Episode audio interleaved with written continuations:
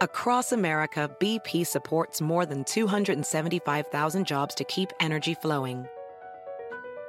Jobs like building grid scale solar energy in Ohio and producing gas with fewer operational emissions in Texas. It's and, not or. See what doing both means for energy nationwide at bp.com slash investing in America.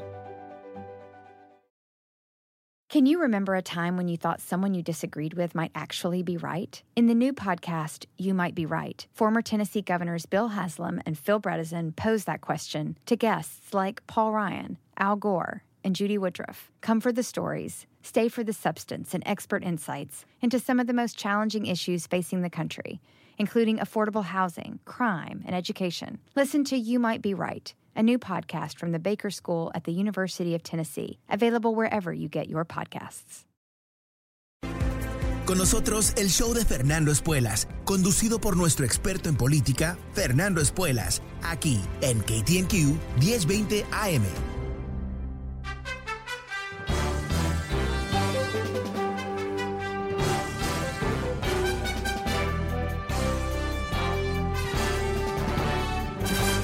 Hola, ¿cómo estás? Soy Fernando Espuelas desde Washington. Muy buenas tardes, gracias por acompañarme. Estamos viendo ahora los primeros esfuerzos de la administración de Biden en vender el plan de infraestructura aprobado hace un par de días atrás por la Cámara de Representantes.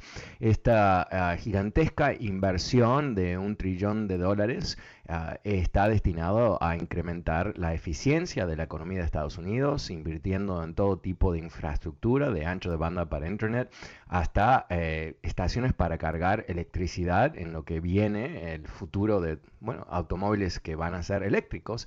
Todo eso como mecanismo de ah, avanzar eh, la planta de infraestructura de Estados Unidos, que a su vez es cómo Estados Unidos puede competir en el mundo. Hoy el presidente Biden, como parte de ese esfuerzo de venta, dio lo que parece ser el primer ah, capítulo, presentó el primer capítulo de esta venta en el puerto de Baltimore, ah, Maryland, aquí muy cerca de Washington, D.C., en donde se ha destinado ah, millones y millones de dólares para incrementar la capacidad del puerto, para mejorar lo que es la infraestructura industrial de esta parte del país, algo que a su vez, por supuesto, va a crear muchos empleos. Pero más allá de hablar ah, puntualmente sobre los beneficios de este plan de infraestructura, algo que ha sido la gran crítica hacia los demócratas en los últimos meses de esta lucha eh, de cuánto iba a aprobarse o no aprobarse, eh, hicieron un pésimo trabajo en explicárselo a los votantes qué es lo que implica esta ah, inversión por parte del gobierno federal y cómo va a mejorar tu vida, ¿no? Cómo va a mejorar mi vida. Algo que yo creo que cuando los demócratas empiezan a hablar de estos grandes paquetes están muy entusiasmados por los detalles, yo diría así, macro, ¿no? De cómo esto cambia el, destino del país y todo eso, y menos en lo que es esa política de calle en donde el político explica cómo esto va a mejorar tu vida. Y sin duda esto va a mejorar la vida de millones y millones de estadounidenses, eh, porque cuando se incrementa la capacidad productiva del país, eso genera riqueza. Y si las cosas se hacen bien, esa riqueza está compartida por el país y eso hace crecer la economía aún más rápido. Y eso también es lo que estaba ah, explicando hoy Biden en su ah, discurso el concepto obviamente muy demócrata de que la economía crece cuando crece la clase media, ah, que la economía tiene que crecer del centro para arriba, no de arriba para abajo. Y que cuando eso se logra, y se logra a través de infraestructura, educación, ah, salud pública y todo el resto, eso genera ah, crecimiento y prosperidad a largo plazo. Ese es el concepto de los demócratas, algo que muchas veces queda distorsionado por los republicanos que no es la culpa de los republicanos. Ellos, por supuesto, eh, mentir es eh, moneda del día a día, ¿verdad? distorsionar, mentir, perfecto. Pero eh, ya que no es una sorpresa que van a mentir sobre todo, básicamente, sería bueno que en algún momento los demócratas desarrollen algún tipo de instinto de cómo ah, rebatir esos ataques ah, malévolos, ¿no? Esos ataques mentirosos y poder explicarle a la gente qué es qué, cuál es la verdad de las cosas. Entonces, la idea de, este discurso, a ciertos niveles, es bastante interesante políticamente. Es darle voz a la frustración de los estadounidenses. Porque aquí tenemos una situación bastante insólita. Al nivel objetivo, la economía está muy bien. El nivel de desempleo ha bajado, se han creado millones de empleos, hay un problema de inflación sin duda, pero los expertos siguen diciendo que es un, problema de meses, no algo permanente, no ha habido un cambio en la economía tan estructural como para crear inflación, sino que esto son las, estas cadenas de distribución, supply chains que has escuchado, que hoy explicó el presidente Biden en su discurso eh, con bastante detalle que me pareció bastante interesante. Pero ¿qué, es lo que él estaba tratando de, lograr aquí? darle voz a la frustración, porque de la misma manera que la economía objetivamente está marchando bien, eh, hay una vasta mayoría de estadounidenses, demócratas y republicanos, que piensan que el país no está yendo a buen camino. Y eso es complejo decir, oh, ¿por qué es eso? Porque hay muchas razones y cada uno tiene su propia decisión.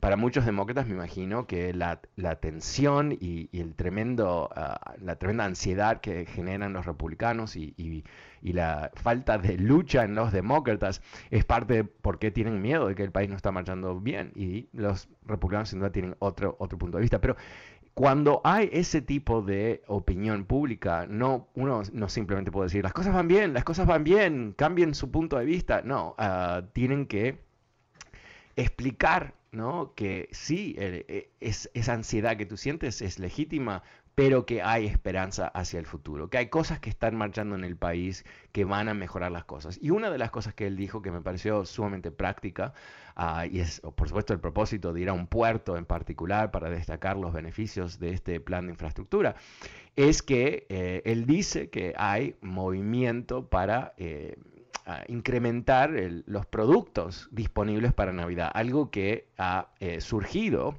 eh, como uno de esos caballitos de batalla de los republicanos en Fox News, diciendo que el, socialismo de Biden va a crear un problema donde no va a haber suficientes mercancías para Navidad y todo eso. Eh, o sea, eh, olvídate de la crítica en sí misma que no es legítima, no es real, no obedece ninguna lógica económica, sino que ah, es simplemente el problema de abastecimiento, no estoy diciendo bien, pero en fin, tú entiendes lo que te estoy diciendo, eh, tiene que ver con lo que ha sido este brusco ah, eh, cierre de la economía, seguido por un brusco apertura y un cambio en los patrones de consumo de lo que ha sido una economía basada principalmente en servicios a una economía en ítems, en cosas que tú compras.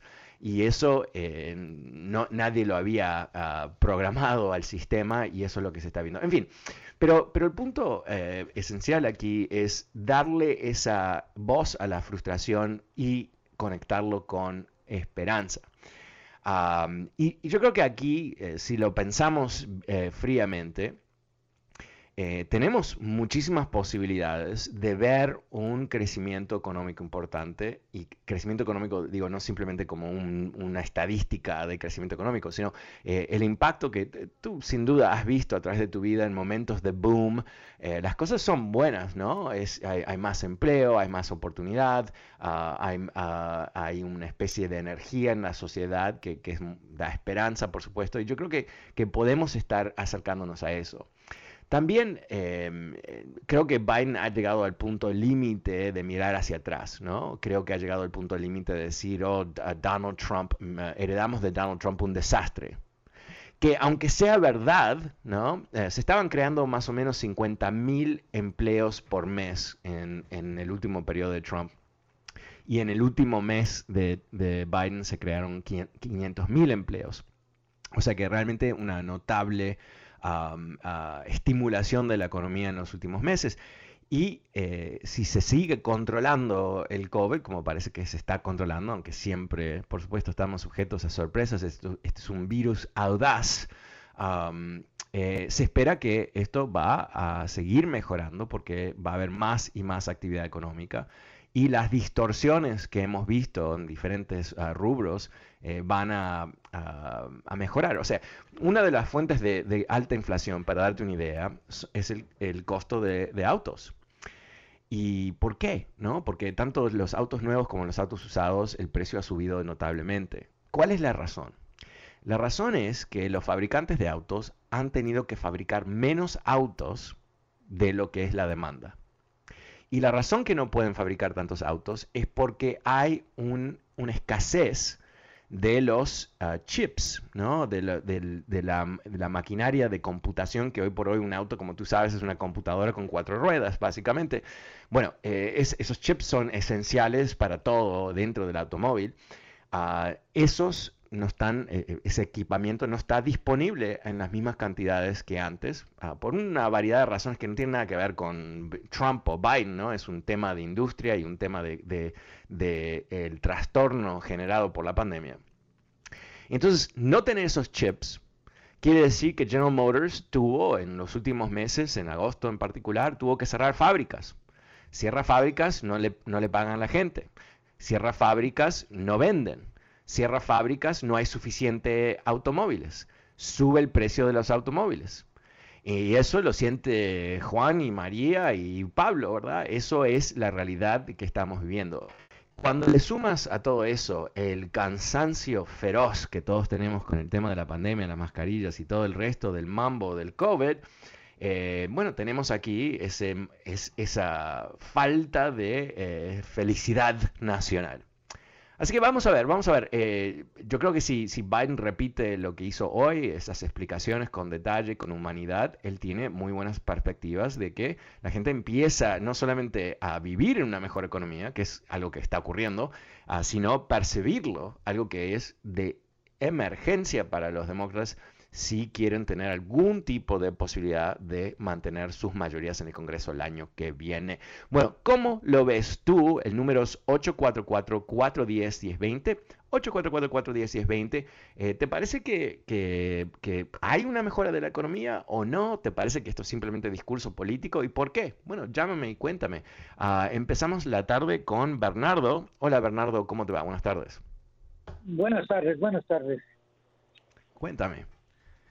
Ah, pues mire, estoy llamando únicamente porque el día de ayer en la noche estaba yo viendo un video, pero resulta de que el video fue filmado, hecho en, noviembre del 2019. La pregunta es si a estas alturas ya el programa que anunciaba Julie Staub con respecto a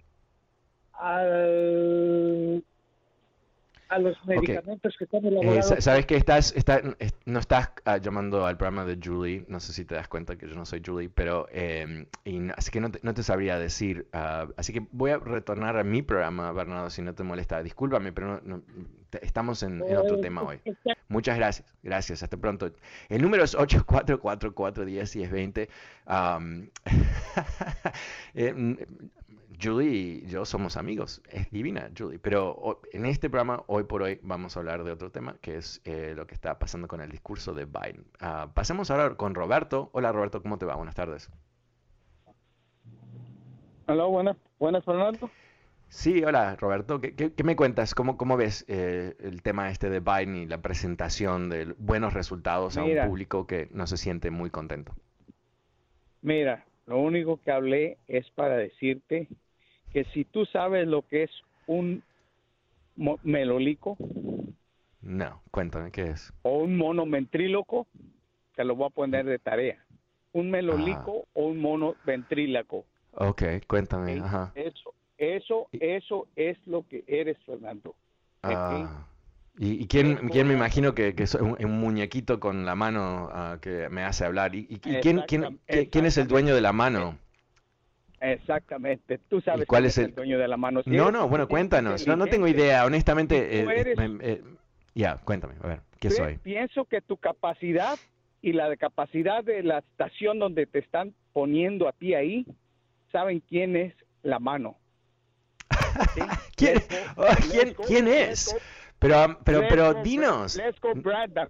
Let's go, Brandon. Ah, ay, qué, qué triste, Robertito. Muy triste, Robertito. Ah, ok, eh, para que sepan quién es Roberto, no sabemos quién es, ah, pero eh, lo, último que dijo es Let's go Brandon, ¿no?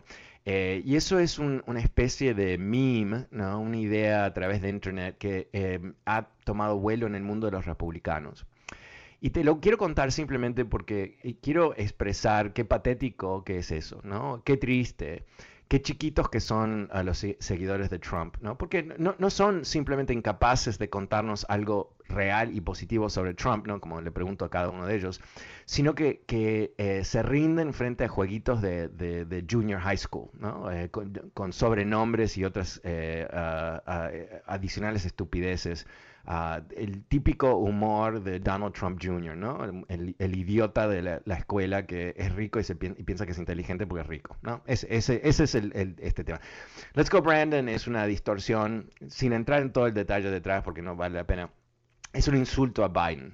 Y no lo puedo decir qué es, pero es, suena como Let's Go Brandon. Te puedes imaginar lo que es. es grosero, es bajo, Em, es patético, ¿no? Es la demostración de cómo esta gente en realidad son radicales, ¿no? Gente que quiere destruir a las instituciones de este país.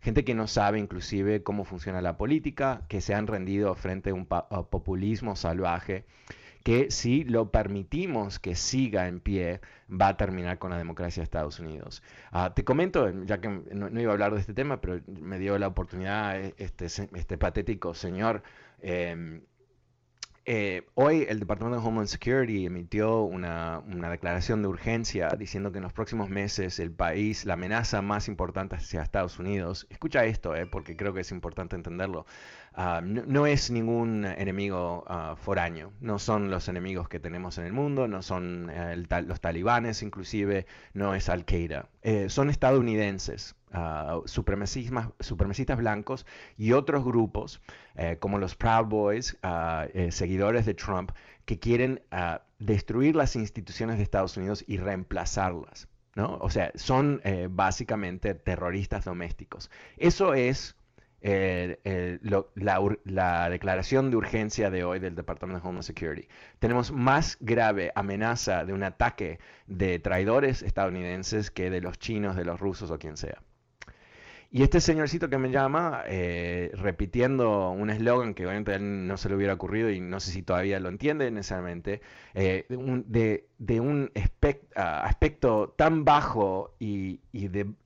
Cuando digo aspecto bajo no digo simplemente falta de dignidad, ¿no? Pero una falta de inteligencia brutal, eh, patético. Pero, pero en fin, ¿no? ¿Sorprende a alguien? No. Imagínate después de cinco años de escuchar los vómitos ah, de odio de Donald Trump, tú uh, lo sigues. Realmente más patético que eso, realmente imposible, ¿verdad? El número es 844-410-1020. Ah, pasamos ahora con Emiro. Hola Emiro, ¿cómo te va? Buenas tardes. ¿Cómo lo ves tú? Hola, Hola Fernando, buenas tardes. Eh, Emiro Cuellar de Los Ángeles, sí. Hola, ¿cómo te va? Cuéntame. Bien, hermano, gracias. Este, felicitaciones por tu programa. Gracias. Y uh, sin prestar atención a, a los, a, ¿cómo es que les dice? Los, los que llaman a, con comentarios tontos. Ya sabes que cuando se está en la vida pública, no solamente generamos controversias para otros, sino hacia nosotros también. Mm. Eso es normal sobre el sobre el paquete de, de la, la ley de, de infraestructura. era algo es, es, es, algo que necesita Estados Unidos desde hace aproximadamente 40 a 60 años. Estados Unidos se ha estado moviendo con la misma infraestructura desde poco después de la Segunda Guerra Mundial, los años 40 y 50 y simplemente simplemente han estado haciendo como al mejor estilo latinoamericano reparcheo de calles, arreglos de puentes, pero no le han metido el diente a, a, no solamente hacerle buen mantenimiento a lo que hay, sino a crecerla. Estados Unidos tiene un atraso de 20 a 30 años en infraestructura frente a otros a otros países. Y, y, me gustó que lo pasaran en el Congreso incluso con el voto de de los 13 republicanos que ahorita incluso están están enfrentando juicio público por parte de, los extremistas de la derecha. Bueno, no, no, juicio público exactamente, sino ataques feroces, eh, porque ellos... Se, claro, claro, se, se, prestaron a votar a favor de puentes y calles. Imagínate la decadencia del Partido Republicano que a estas alturas no pueden inclusive aceptar inversiones en lo que es la base productiva de Estados Unidos. E, es, honestamente, es trágico, es trágico porque esa gente tiene poder y a su vez usan ese poder en contra de los intereses del país. Ah, te, agradezco mucho, Emilio. Eh, vamos a una pequeña pausa, pero vuelvo enseguida con más de tus llamadas. El número es 844-410-1020. Llámame y cuéntame cómo ves tú este discurso de Biden. Ah, soy Fernando Espuelas y vuelvo enseguida después de esta pequeña pausa.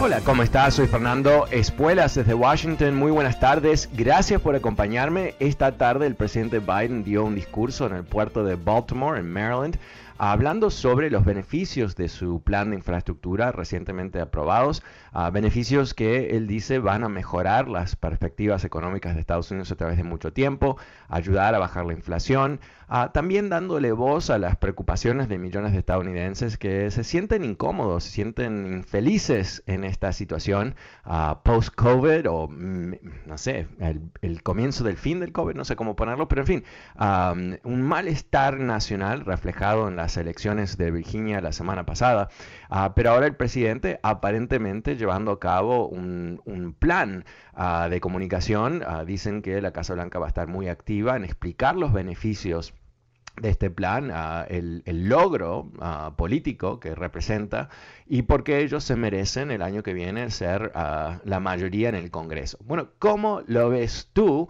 Uh, llámame y cuéntame, el número es 844-410-1020. También te recuerdo que este programa está disponible a través de podcast. Puedes suscribirte gratuitamente en Apple Podcasts y Spotify. Ahora vuelvo a las líneas con María. Hola María, buenas tardes, ¿cómo te va? Eh, cuéntame, ¿cómo lo ves tú? Uh, buenas tardes, Fernando. Te quiero pedir disculpas por el títere del Donald Trump. Yo sé lo que quiere decir Let's Go Brandon. Yo lo he oído varias veces y sé que es una estupidez lo que dijo y te pido disculpas por él y por todos los que sí de veras sabemos respetar a las personas. No, no, no, no, tienes, no tienes por qué, pero gracias. Pero cuéntame cómo lo ves tú. lo que él dijo. No, yo lo que yo te quería preguntar, fíjate que yo oí esta mañana que un juez le negó al Donald Trump a un, un, privilegio sobre que algo que no, entonces como no entendí muy bien. Ya.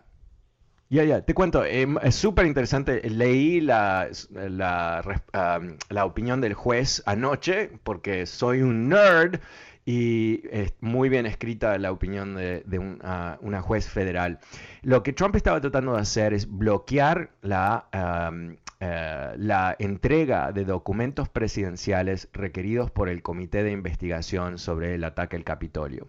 Eh, la Cámara de Representantes formó un comité de investigación ellos están llevando a cabo lo que parece ser una investigación muy seria, ya han hablado con más de 100 testigos aparentemente, y ahora están persiguiendo un set de documentos para tratar de entender cuáles fueron las comunicaciones antes y durante el ataque entre Trump, sus apoyadores más cercanos y organizadores o participantes en el ataque. Trump salió... dijo que él no era un rey. Claro, sí, porque... Con eso? Ok, eso eh, es algo que sale de la Corte Suprema. Eh, lo que Trump estaba diciendo es que él tiene un poder absoluto a mantener esos documentos secretos. Pero lo que se llama executive privilege, el privilegio ejecutivo reconocido bajo ley en Estados Unidos, solamente tiene que ver con el presidente existente. Y el presidente existente es el que determina si hay un documento que se puede entregar o no. Y si deciden no entregarlo, después hay una lucha aparte. Pero en este caso, eh, Biden, a través de sus abogados, ha determinado que el interés del Congreso de entender qué es lo que pasó durante el ataque al Congreso es más importante que cualquier tipo de privilegio ejecutivo. Y que encima de eso, Trump ya no es presidente y él no tiene derecho a determinar estas cosas. Trump fue a la Corte para bloquear la emisión de estos documentos eh, eh, presentando un concepto de sus poderes ejecutivos, que ya no es ejecutivo, no es presidente, a que la, juez dijo que em, eh, no hay un rey.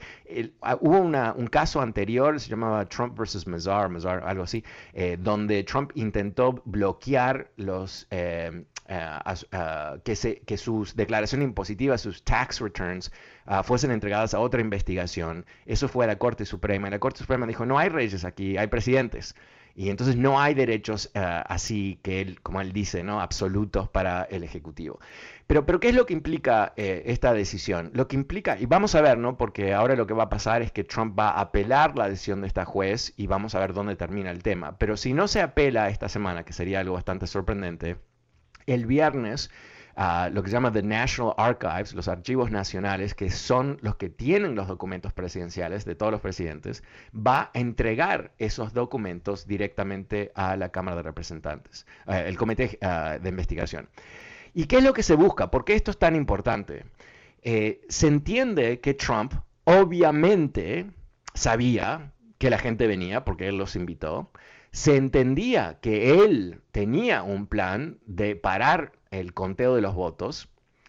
Y hubo lo que se llama un war room ah, en un hotel cercano a la manifestación, en donde gente como Steve Bannon y este abogado Eastman que escribió el memorándum explicando cómo el vicepresidente Pence podía interferir en, el nombramiento de un presidente. Es, insólito, pero el memorándum existe. Entonces, en esa, en, esa, en esa sala hubo comunicaciones entre los que estaban tratando de llevar a cabo el golpe y el entorno de Trump y el entorno de Pence. Y esos, esas comunicaciones son las que el comité está buscando. Porque se quiere entender aquí, entre otras cosas, es cuál fue la coordinación. Eh, ¿Sabían antes de esta manifestación que había una posibilidad de violencia? Ah, ¿Por qué es que Trump no respondió por más o menos tres horas? Aunque él sabía que estaba pasando, lo estaba viendo por televisión y aparentemente varios miembros de su entorno más cercano vino a pedirle a él que, eh, mm, comande a sus terroristas, a sus seguidores que estaban atacando el Capitolio, de que se vayan a su casa y él no lo hacía. Todo esto es parte de un mosaico que se está empezando a, ver. O sea, estamos viendo las piedritas ¿no? que hacen esa figura del mosaico y lo que estamos quizás viendo, aunque no tenemos suficientes piedritas, y las piedritas en esta metáfora son eh, evidencias, ¿no? Son las comunicaciones. ¿Qué textos mandó, por ejemplo, Mark Meadows, el chief of staff del presidente, al resto de los que estaban participando en este esfuerzo? ¿Cuál fue la planificación antes de esto? Definitivamente hubo un memorándum que explicaba cómo Pence podía rechazar los resultados de la elección. No, no legítimamente, sino a través de una maniobra causando caos y que de ese caos haya espacio para que haya un reconteo en, cierto, en las legislaturas de estados. Todo un, todo un lío para que no se certifiquen las elecciones, o sea, llevar a cabo un, un golpe de Estado.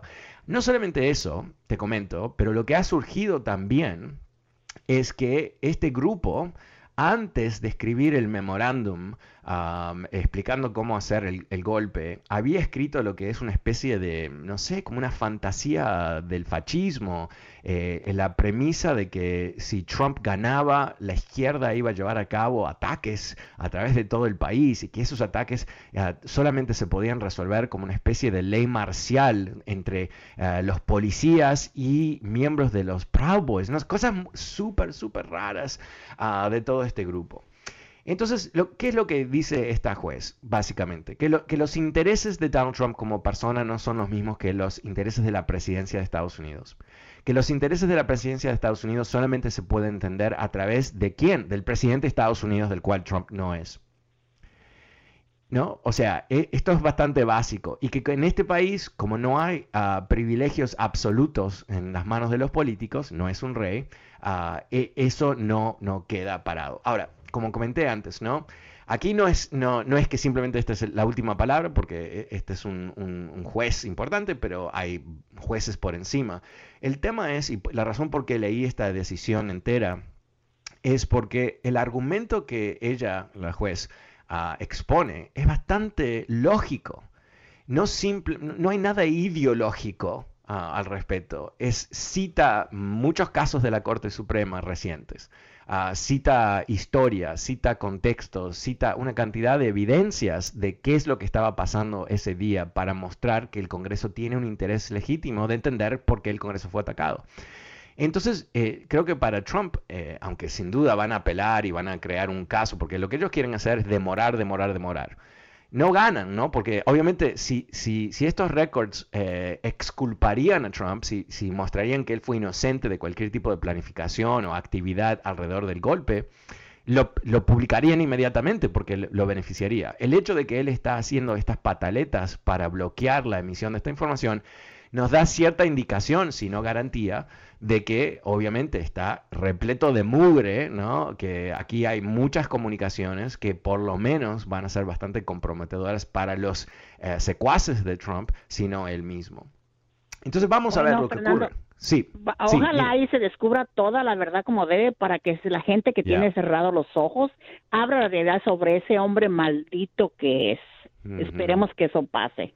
Esperemos, porque yo tengo tanto miedo que, que, se vuelva a poner a reelegir él, porque me da miedo de pensar cómo nos va a ir a todos nosotros los hispanos.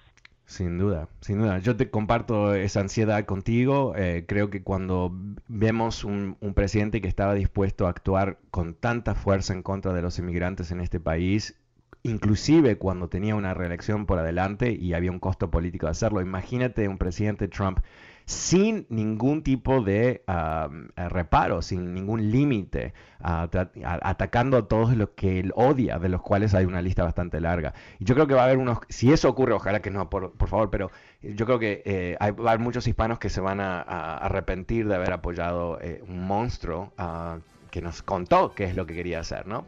Ah, muchas gracias María. El número es 844-410-1020. Este es el último corte comercial del programa. Quédate conmigo, vuelvo enseguida con más de tus llamadas. Soy Fernando Espuelas.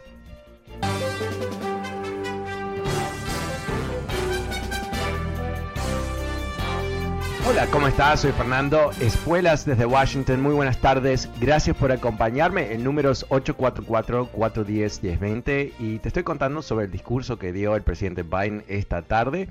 El, primer paso, aparentemente, de la Casa Blanca para vender ah, los beneficios de este gran ah, mérito que él ah, ha logrado, un, un plan de infraestructura bipartidario gigantesco, 150 mil millones de dólares por año, en los próximos cinco años, que se van a invertir en, puentes, en electricidad, en una cantidad de cosas que son ah, realmente necesarios para crear la base de la prosperidad en este país, sobre cuáles emprendedores empiecen empresas y gobiernos pueden ah, fomentar mejores condiciones en sus estados y todo el resto.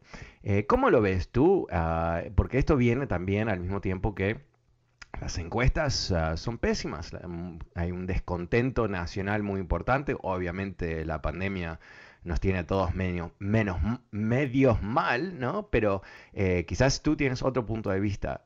844 20 también recordando que este programa está disponible a través de podcast. Puedes suscribirte gratuitamente a través de Apple Podcast y Spotify. Pero ahora vuelvo a las líneas con Ricardo. Hola Ricardo, ¿cómo te va? Buenas tardes. Sí, muy buenas tardes. Uh, mucho gusto, Fernando. Es un gusto grande poderlo saludar. Eh, ah, estoy hablando aquí desde Van Nuys, eh, California, y soy uno de los oyentes que siempre estoy ahí pendiente y me gusta oír toda la información que usted da.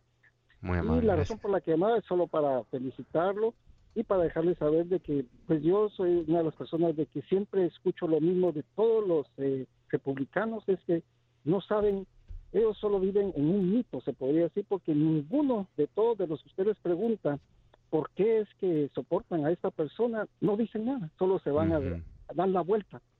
Entonces yo siempre le quiero decir de que me gusta mucho oír la información que usted da, siempre estoy pendiente de todo y estas personas republicanas en realidad no saben, solo están corriendo, como decir, eh, eh, eh, siguiendo el partido y no saben en realidad toda la mentira que tienen ahí.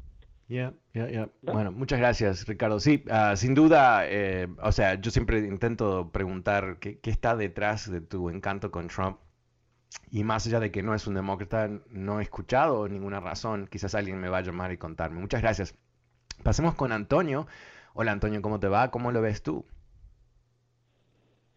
Uh, sí, buenas tardes. Uh, mira, bueno, tenía una opinión. A mí la verdad que me da, no sé, me pone la piel de gallina pensar esta gente que cómo sigue a este tipo, a este Donald Trump, como esa persona que te llamó al principio. Uh, la verdad que no hay que tenerle tanto miedo a, este señor como Trump porque sabemos de que las cortes varias veces lo han, en todas sus mentiras que ha querido ponerlo, le han sacado sus casos para afuera. Pero más allá de todo eso es toda esta gente que está con él, que es como tú y como yo, pero en realidad está, están endiosados con este tipo. Y la verdad que hay que empezar a poner una, una fuerza para las elecciones que vienen de este, del otro año, porque la verdad que si no, si así, no, estos, estos republicanos no dejan hacer nada al gobierno, paran una cosa, paran otra, ¿cómo va a ir el otro año si ellos llegan a ganarla? Llegan a ganar por lo menos tenerle el, el Senado o algo. O sea, no, va, no se va a poder hacer nada. Ellos es un partido que no deja trabajar, que no deja hacer nada, que pone obstáculos, como su, su gran ídolo que es Donald Trump. Entonces hay que poner atención en eso y empezar a trabajar y uno, nosotros mismos, para la gente que desconoce política o que no tiene idea de política, empezarles a pasar esa información para que no se vuelva a repetir, podamos volver a ganar y podamos darle en la cara a esta gente mentirosa como Donald Trump y podamos uh, quedarnos o si no agarrar más diputados para la, para el Congreso. Es lo que yo pienso, ¿verdad, Fernando? Ok, bueno, te, agradezco mucho. Mira, yo creo que, que, es lo más prudente del mundo que empecemos a prepararnos. Eh, yo yo eh, no soy alarmista en, en, sí mismo, pero yo he dicho muchas veces en este programa a través de muchos años que vivimos en, en un país donde eh, eh si creemos que nuestra aceptación en este país es permanente, no hemos prestado atención de cómo ha ocurrido en las cosas en este país. Em, en la década de los años 30, con la Gran Depresión, marcharon más o menos un millón de, hispanos de la Florida, de California a México. O sea, los expulsaron, aunque la vasta mayoría había nacido en Estados Unidos. Eh, han habido diferentes momentos en, este país donde los derechos de ciertos grupos han sido limitados. Y cuando hay un partido que hoy por hoy es el partido anti-inmigrante, o sea, esto es clarísimo, eh, eh, no, no, es un tema de filosofía o es simplemente cómo ellos piensan que van a ganar elecciones. Quieren ah, sentarse al lado y abrazar a los racistas. No porque todos son racistas, ¿no? Em, pero están dispuestos a activar el voto racista para ganar el poder. Entonces, al fin y al cabo, si, son racistas o no son racistas, es un tema secundario a que ese es el, gancho que por lo menos ellos piensan que es determinante para ganar elecciones. Entonces, si eso es verdad, y mm, por supuesto que es verdad, lo vimos, eh, entonces tenemos que pensar cuál es nuestro futuro en este país. Y yo no soy negativo y tampoco me voy a marchar a ningún lado, pero entiendo que ese futuro tiene que ser garantizado políticamente. Y eso eh, no hay una otra vuelta, hay que hacerlo. Ah, y hoy por hoy, y me gustaría que no fuese así, porque yo al fin y al cabo no soy partidario en un sentido de que mi equipo es el mejor y todo eso. No, yo pienso, ok, hay un grupo de locos y hay un grupo de no locos. Ok, voy a estar con los no locos. Ah, ¿no? Ese es mi punto de vista generalmente. Entonces, eh, vamos a tener que ser ah, ah, miembros de la gran coalición de los demócratas para lograr que nuestros intereses sean protegidos. No, más allá de cualquier otro tema, que nuestros intereses sean protegidos. Y yo a veces eh, me, asombra, honestamente, ayer a un señor que me llama muy confiado, que fue Obama, que, que, no, dio amnistía, ni sabe cómo lo que ocurre en Estados Unidos, presidentes dando amnistía, tipo más confundido, piensa que estamos en tiempos medievales con reyes. Eh, pero eh, esa idea, ¿no? Que es una mentira tan obvia, ah, porque tenemos Ah, Google, people, Google, Google things, ¿no? O sea, podemos darnos cuenta qué es lo que pasó y cuándo pasó y quién hizo qué, ¿no? Pero ese señor muy confiado de que sí, ¿no? Porque Obama esto y Obama esto. No, e, este es el problema que tenemos también, ¿no? No solamente tenemos que activarnos, como tú muy bien dices, pero también tenemos que lograr tener, entablar conversaciones con los perdidos, de los cuales hay muchos en nuestra comunidad, que no saben la verdad, no saben la verdad. Y aquellos que piensan que de alguna manera va, a haber alguna protección para inmigrantes de parte de los republicanos, honestamente, eh, para de tomar lo que estés tomando, no fumes tanto, ¿no? Para de tomarte pastillitas y, encuéntrate con la realidad de lo que está pasando en este país. Muchísimas gracias. Números 844-410-1020. Pasemos con uh, Tony. Hola Tony, ¿cómo te va? Buenas tardes. Buenas tardes Fernando, ¿cómo se encuentra usted? Bien, gracias. ¿Y tú? ¿Cómo te va? Aquí trabajando duro en California, hay muchísimo trabajo y nos está yendo de maravilla aquí en California. Qué Con bueno, la de que no tenemos muchos trabajadores para seguir empleando, pero en fin se hace lo que se puede. Es un verdadero honor poder platicar contigo, Fernando. Eh, igualmente, gracias. A pesar de que es por teléfono y de verdad que tu programa es muy completo, nos ilustra y hasta nos divierte, como cuando acabas de una, como dice un corrido de México, en menos de dos patadas acabaste con tu rival. Cuando les preguntas por qué quieren a su papá Trump y no te dan ninguna razón. Al contrario, no, pero tú, Fernando, de la gente. Ok, está bien, dame una razón. Y no te dan ninguna, no, no sé si no, no, su capacidad es de verdad muy poca, o son hipócritas, o no sé cuál es el, el, el el término que los pueda caracterizar ese tipo de gente, porque están están mal, están equivocados. Yo digo, a lo mejor los malos somos nosotros, los que pensamos diferente, pero yo me pongo a analizar y pensar, y pues no, los que quisieron atacar la democracia el 6 de enero no fueron los demócratas, fueron los republicanos, el grupo de Donald Trump.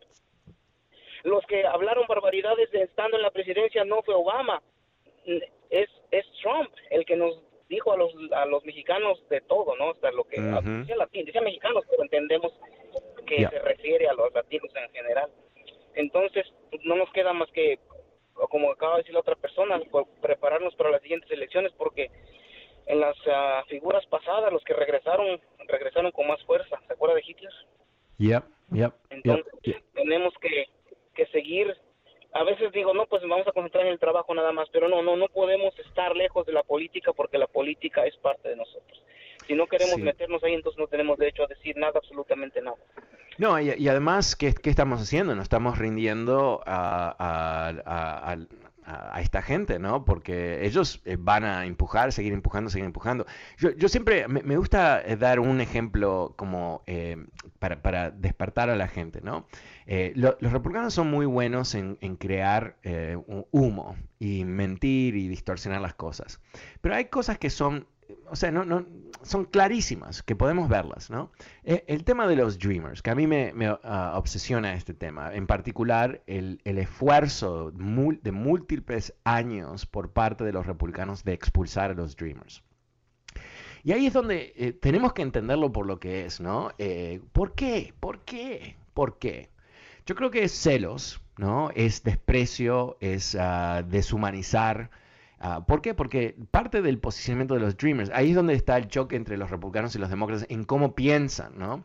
Los demócratas han vendido el Dream Act, ¿no? el esfuerzo de legalizar los Dreamers, años y años y años y años y años, diciendo, pero miren a estos chicos, son chicos productivos, están integrados en la sociedad, ah, son médicos, son abogados, son trabajadores decentes, gente buena en este país que va a construir un mañana. Ok, todo, muy lógico, son buena gente los Dreamers.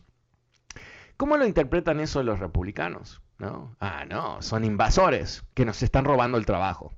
Entonces, el, éxito de, o el abogado latino que es un dreamer, eh, ese otro, no digo todos los republicanos, pero esto es porque atacan los dreamers, o sea, les da rédito político, no lo hacen simplemente por hacerlo, ¿no? Lo hacen porque les da un rédito político, un retorno en la inversión del odio. ¿No? Entonces, ¿qué, es lo que están vendiéndole? Que te robaron el trabajo, abogado, te robaron el trabajo ah, a ti también y a, ti también. Eso es lo que están vendiendo. Entonces, eh, cuando tú ves que un partido político eh, gasta ah, capital ah, político, eh, años tras años tras años para hacer lo que parece ser algo loco, ¿no? o sea, de todos los problemas que tiene Estados Unidos, los Dreamers no son un problema. Esto se ha estudiado a fondo, pagan cientos de millones de dólares en impuestos, en fin, es absurdo, ¿no? Enfocarse sobre eso es absurdo, al menos que es altamente simbólico y el ataque a este grupo que es relativamente indefenso te sirve para destacar tu posición política que es, es anti-inmigrante. Y yo sé que hay gente que me escucha, porque me llaman cada tanto, ¿verdad? Y, me confiesa que ellos vinieron aquí con papeles y que el resto de esta gente que quiere ahora, pretende venir acá, eh, son terribles y todo. Ok, eh, eso no tiene nada que ver con o sea, que, tenga que haber un sistema de inmigración ah, legal, obvio, que, tiene que, tenemos que parar la, la, inmigración indocumentada de este país, por supuesto, porque no es estable para nadie y también le da una válvula de escape a los lamentables gobiernos centroamericanos y el mexicano también, que tienen como mecanismo de supervivencia exportar su gente y su miseria, ¿no? Es lo que están haciendo. Pero eso es diferente a enfrentarnos con un partido político que año tras año ataca a los Dreamers, ¿no? Como ejemplo. de eso se trata. ¿Por qué lo hacen? Y si tú piensas que esta gente, si tuviese el poder y un presidente Trump en la Casa Blanca una vez más, no atacaría a los, los inmigrantes de alguna manera u otra, estás loco. No sabes lo que está pasando en este país. Estás desconectado. Y si tú piensas que hay ah, un momentito, no sé, poético quizás, en donde ah, hay dos latinos y vienen a buscarnos y tú dices, yo tengo papeles legales y este otro no, no, ¿sabes qué? No les va a importar porque no quieren que tú y yo estemos en este país, no quieren que tú y yo tengamos familia en este país, no quieren que tú y yo votemos. ¿Cómo sé eso?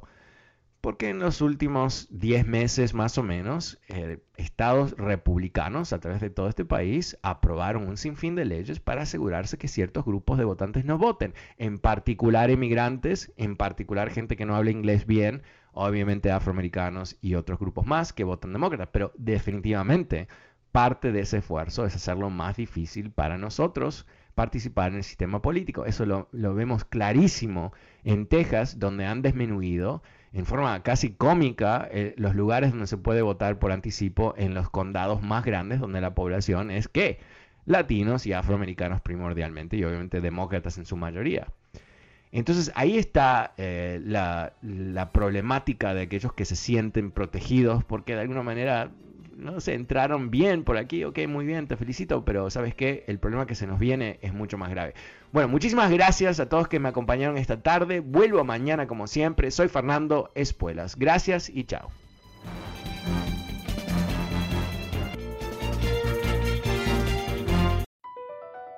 Across America, BP supports more than 275,000 jobs to keep energy flowing.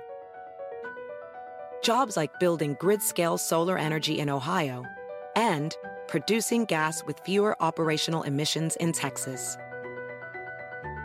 It's and, not or.